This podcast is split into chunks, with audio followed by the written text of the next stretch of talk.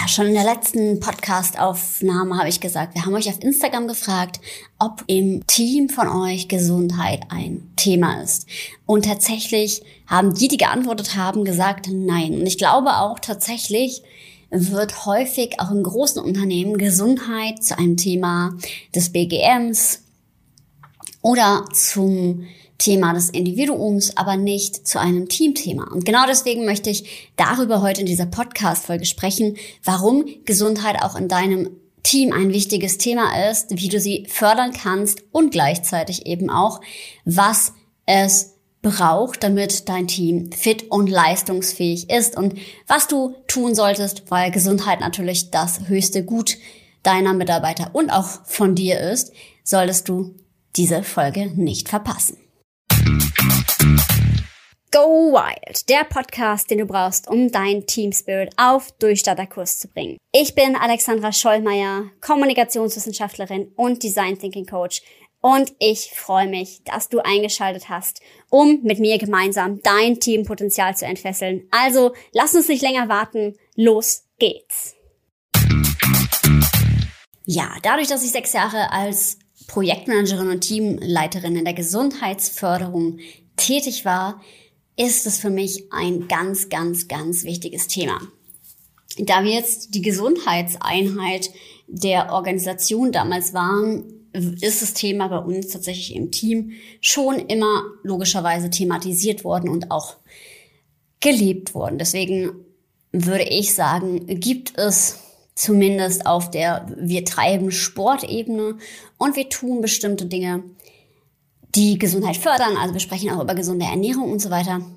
Gäbe es da jetzt erstmal nichts zu verbessern. Aber was man häufig vergisst, ist es, in Gesundheit ja noch ganz andere Faktoren stecken. Und zwar ist jemand dort erfüllt in seinem Job? Bekommt er eine gute Bezahlung? Und was ist eigentlich mit dem Stresslevel? Ist dort jemand, der sehr gestresst ist? Und warum ist die Person gestresst? Ist die Person vielleicht unterfordert oder zu wenig erfüllt? Passt die Aufgabe nicht zu ihren Stärken?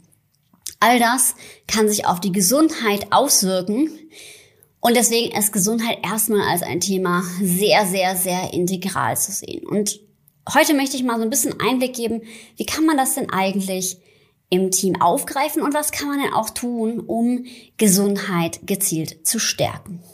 Naja, erstmal, woran merke ich denn, dass irgendwas im Team vielleicht schief hängt und eben auch das Team, ja, ein Thema mit Gesundheit hat und Gesundheit eben auch zum Thema gemacht werden sollte.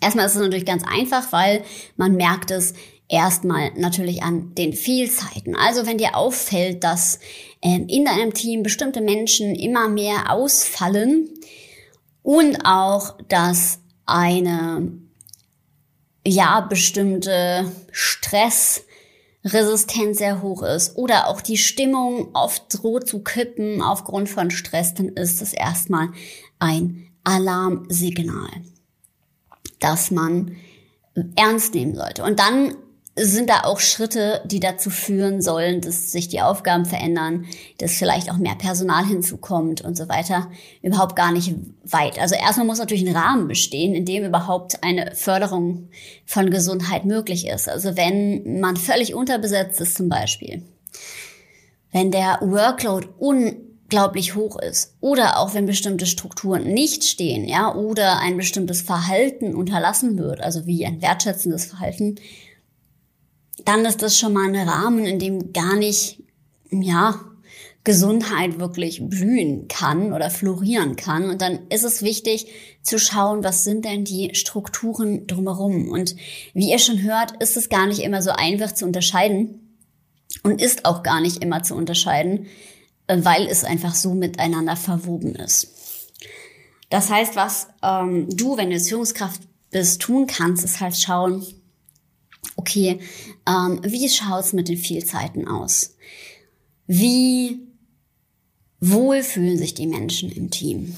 Und da empfiehlt sich auch tatsächlich, wenn das Gefühl hast, da ist was im Pfeffer, das häufig auch mit einer neutralen Person wie einem Teamentwickler, einem Coach zu machen, weil wenn man als Führungskraft natürlich fragt, wie es wie es geht und ähm, ja dann kann es durchaus doch sein, dass es eben keine ehrliche Antwort gibt, weil man nun mal doch in einem Gefälle, selbst wenn man noch so flache Hierarchien hat, dann dort steht. Außer man hat von Anfang an eine sehr offene Gesprächskultur eingeführt. Nichtsdestotrotz ist eine neutrale Abfrage nochmal was anderes.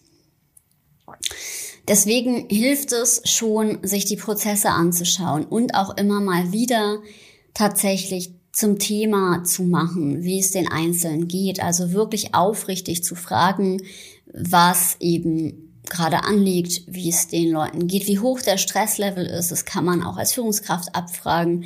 Auch so Skalenabfragen empfehlen sich tatsächlich. Ja, jetzt sind wir da schon bei den Maßnahmen. Erstmal, ja, als Gedanken, schau mal drumherum, was sind die Strukturen? Lassen die überhaupt, ja, schränken die irgendwo Gesundheit ein und lassen die das wirklich zu? gesund zu sein im Unternehmen oder ist halt eine totale Unterbesetzung da und muss man einfach nochmal an anderen Stellen ansetzen oder muss man äh, ja einen geringeren Druck von der oberen Führung verursachen oder wie auch immer. Also was sind halt Themen, die eben drumherum liegen um das Team, jetzt zu den Themen, die du halt selbst machen kannst im Team. Erstmal natürlich auch Fehlzeiten im Blick behalten, weil die sind ein Indikator dafür, dass irgendwas nicht gut stattfindet. Du kannst und du solltest auch schauen, ob regelmäßig Mitarbeiterbefragung oder auch die psychische Gefährdungsbeurteilung durchgeführt wird, weil tatsächlich ist eine psychische Gefährdungsbeurteilung verpflichtend für Arbeitgeber in Deutschland. Wenn du dazu mehr wissen willst, dann kannst du dich auch gerne bei mir melden, denn tatsächlich führe ich die auch selbst in Unternehmen durch und mache dann daraus eben die Maßnahmen und so weiter. Das heißt, eine Analyse von dem Status quo, am besten von einer unabhängigen Stelle, gibt schon mal einen Rahmen. Ja, und auch wenn du die Fehlzeiten im Blick hast und vielleicht auch öfter ein Feedback erfragst, dann kannst du schon mal reinspüren und, und hast ein Gefühl dafür, wie zufrieden ist da eigentlich die Mitarbeiterzufriedenheit oder eben auch Mitarbeitergespräche.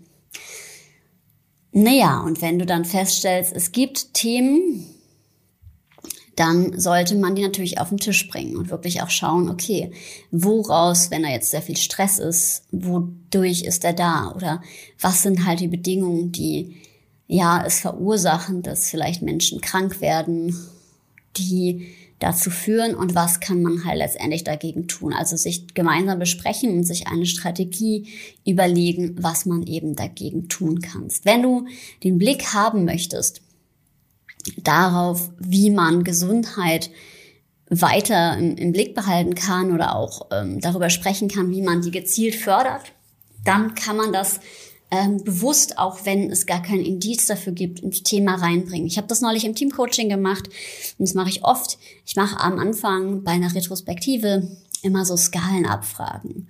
Also Retrospektive ist ein Meetingformat, das man halt nutzt, um immer wieder zu schauen, wo steht das Team, na, was können wir noch besser machen und so weiter. Und da mache ich immer so Skalenabfragen und zwar sowas wie hm, Fortschritt, Produktivität und individuelle Leistungsfähigkeit frage ich ab.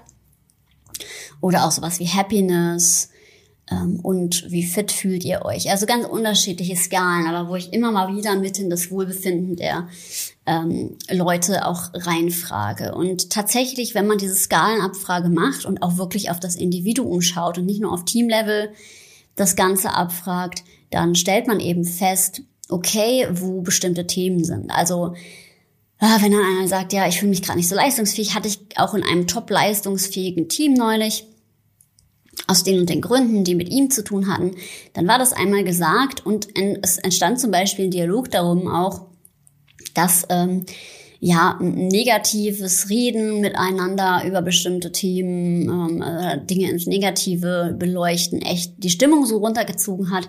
Naja, und wenn man das auf den Tisch bringt, dann kann man auch was dagegen machen. Und genau deswegen, das kannst du halt auch machen, regelmäßig ein Feedback erfragen im Fragebogen oder halt eben auch wirklich in so Besprechungen mit Skalen, äh, ne, schauen, okay, wie, wie schätzt ihr euch ein? Das halt regelmäßig machen, um halt auch Veränderungen festzustellen. Und dann macht man halt Dinge explizit. Ja, indem du wirklich fragst. Und was man natürlich auch dann machen kann oder sollte, wenn man es festgestellt hat, sich überlegen, brauchst du Maßnahmen, die wir im Team gemeinsam machen? Brauchst gemeinsame Routinen, die wir im Team etablieren? Und was genau ist die Ursache und wie können wir die lösen? Alles, was du ansprichst, was du abfragst und was du explizit machst mit deinem Team, das kann in eine Lösung kommen. Was dabei ganz wichtig ist, ist, dass du natürlich bewusst deine Grenzen hast, also auch sagst, okay, ähm, ja, ich kann jetzt nicht, ähm, weiß ich nicht, erlauben, dass hier jeder zwei Stunden am Tag eine Powernap macht. Ja, das sollte dann vielleicht klar sein und ähm, auch klar kommuniziert werden, in welchem Rahmen sozusagen bestimmte Maßnahmen stattfinden können. Genau, und das sind halt Themen, mit denen du die Gesundheit in deinem Team fördern kannst. Das war's erstmal von mir. Wenn du eine psychische Gefährdungsbeurteilung durchführen willst oder wenn du auch mal eine unabhängige Status Quo-Feststellung haben möchtest von dem Status deines Teams, weil ihr irgendwie belastet seid und ihr sagt, boah, wir bräuchten echt nochmal ähm, ja, Lösungen dafür, gemeinsam, um gemeinsam zu wachsen und ihr eigentlich sagt, boah, wir haben Bock, gemeinsam was zu reißen und wir müssten das echt mal auf die Bahn kriegen, dann meldet euch gerne bei mir. Kontaktdaten findest du wie immer in den Show Notes. Und ich freue mich von dir zu hören. Für Fragen, Themenwünsche und so weiter im Podcast sagt mir sehr gerne Bescheid, wenn da was von eurer Seite ist. Wenn ihr Fragen habt, beantworte ich die gern hier. Und ansonsten verbleibe ich wie immer mit sei mutig und hab wilde Ideen. Bis zum nächsten Mal.